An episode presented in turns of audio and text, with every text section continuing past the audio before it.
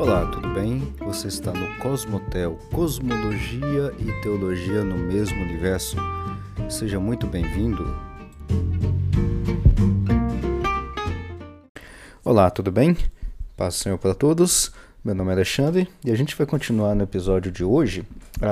Aliás, no episódio de hoje, mais alguns para frente, na, na, na, série sobre dilúvio, né? A gente está conversando aí um pouquinho sobre algumas questões de dilúvio. E no episódio anterior, se você lembra bem, eu quero fazer até uma, uma, uma aplicação dele. No episódio anterior, eu falei um pouquinho sobre rio cultural, né? O momento não só momento, mas local, mentalidade, forma de agir, de pensar que existia, aliás, que existe em qualquer época, com qualquer civilização, e que existiu na época de, é, do escritor do texto do dilúvio, né? Uh, no caso Moisés, né? Que é o que a gente chama de rio cultural. Dei até um exemplo lá, se eu fosse escrever um livro hoje de tal temática tal, eu ficaria meio que mais ou menos subentendido por que eu escreveria do jeito que eu escrevi, do jeito que eu fosse escrever, porque é o momento onde eu estou, com o pensamento que eu estou e tudo mais. Isso a gente tratou no episódio anterior.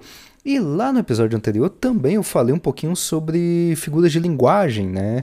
Tem bastante, tem muitas figuras de linguagem no texto bíblico, inclusive tem uma figura de linguagem que eu quero fazer uma aplicação dela hoje, que é a hipérbole, né?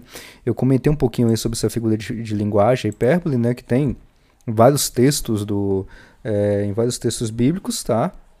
E aí eu queria fazer justamente agora uma aplicação da hipérbole dentro do texto do, do dilúvio, né? Uh, só para a gente relembrar aí, né, hipérbole é uma figura de linguagem que vai denotar, ou seja, que vai, é, vamos dizer assim, nos colocar como se fosse alguma coisa do tipo exagero.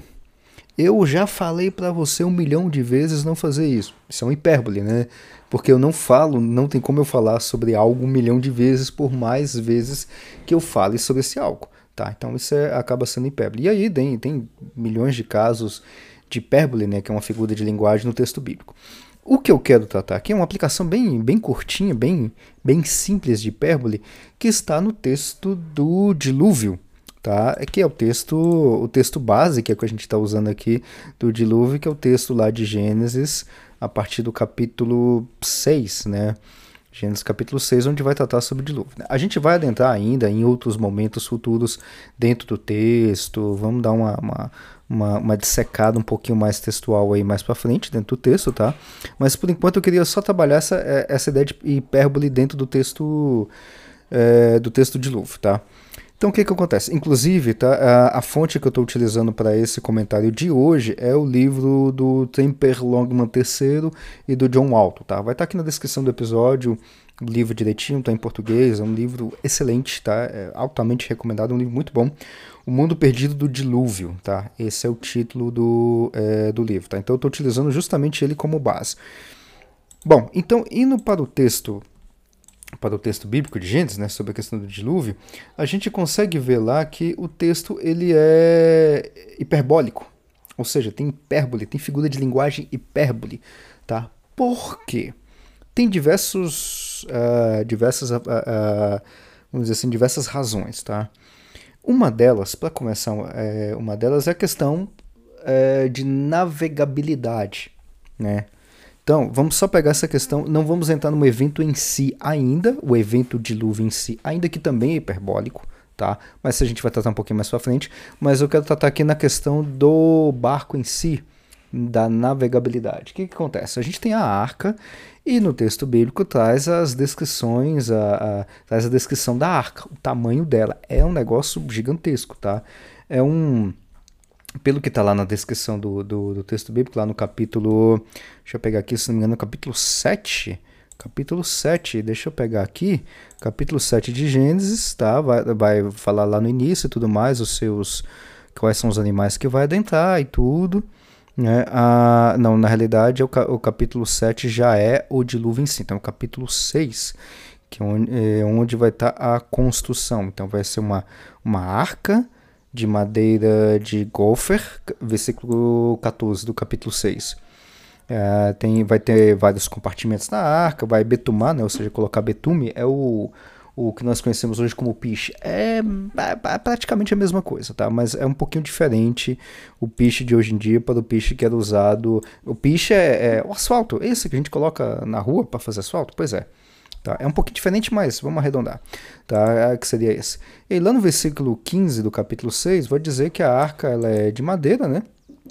300 côvados é o comprimento, 50 côvados de largura e 30 côvados de altura. Então é um paralelepípedo. O negócio é, é, é, é retangular. 300 de comprimento, 50 de largura e 30 de altura. Aí tem uma janela que fica lá em cima, né, a três andares, um andar de baixo, o segundo e o terceiro andar, e é um caixote. Assim, você olha, vai fazer o desenho, você é um caixote. Caixote, não tem mais no texto, pelo menos eu não, não, é, não conheço nenhuma outra, outra interpretação com relação a isso que vai falar assim, olha, isso aqui tem uma navegabilidade desse jeito. Porque o que, que acontece com os barcos de hoje em dia, tá? Um pouquinho de física aí, tá? Só pra gente poder entender qualquer coisa eu racho esse episódio em dois até pra gente comentar isso, tá? Só com relação à questão do barco. Como é que um barco funciona? Fisicamente falando, tá? Fisicamente falando, o barco, né? Barco de forma geral, barco, navio, tanto faz. Submarino tá fora dessa explicação que eu vou dar aqui. Aliás, tá dentro, mas pro, pro, pro que eu quero comentar está fora. O que, que é um navio ou um barco, né? É tanto de brinquedo quanto de papel, de madeira, do jeito que você quiser fazer, tá? O barco, fisicamente falando, ele é um objeto que ele vai ter o, aquele fenômeno chamado empuxo, né? Lembra, é, é uma das poucas coisas que a gente não estuda muito na escola. Né? Eu, na época que eu estava no meu ensino médio, não estudei isso muito bem. A gente estuda isso na, na, lá, na, lá em física, lá numa matéria chamada hidrostática. Né? Que é o que? É você tem um negócio chamado empuxo. O que, que é empuxo? Né? Empuxo é um, um fenômeno, né? a gente chama uma força, né?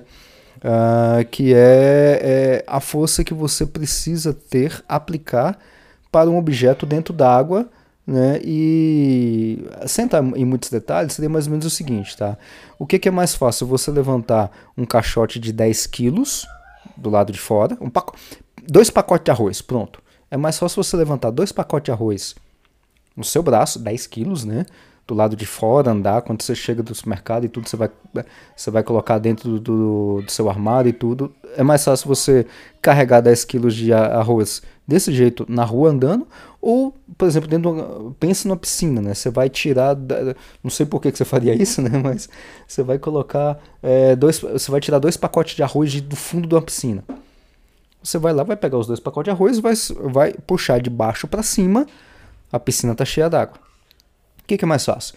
Você levantar do chão dois pacotes de arroz de 5 quilos, ou você levantar do fundo da piscina dois pacotes de arroz de 5 quilos? O que, que, é mais fácil em termos de força dos seus braços, tá? Sem pensar muito, tá? É muito mais fácil você puxar dois pacotes de arroz de 5 quilos do fundo da piscina até a sua superfície. Inclusive, se você já andou é, em rio, córrego, ou tem piscina em casa, ou já foi em piscina, qualquer coisa do tipo, a gente tem aquelas brincadeiras de que é, é quando a gente fica muito tempo de, é, dentro da água, né, relaxando, descansando e tudo, aí quando a gente vai sair, principalmente numa época muito quente e tal, o que, que acontece? A gente está relaxado, né, tem a parte do relaxamento muscular, só que quando a gente vai sair da piscina é aquela dificuldade, porque parece que dá aquele peso, né, fala, poxa, agora tá pesado levantar. Pois é, o nome desse fenômeno que faz essa diferença de peso, ou que você precisa colocar mais força para é, ficar em pé, para sair, é, para andar, por exemplo, e onde você coloca mais força para fora da água do que para dentro da água, o nome dessa coisa se chama empuxo, tá?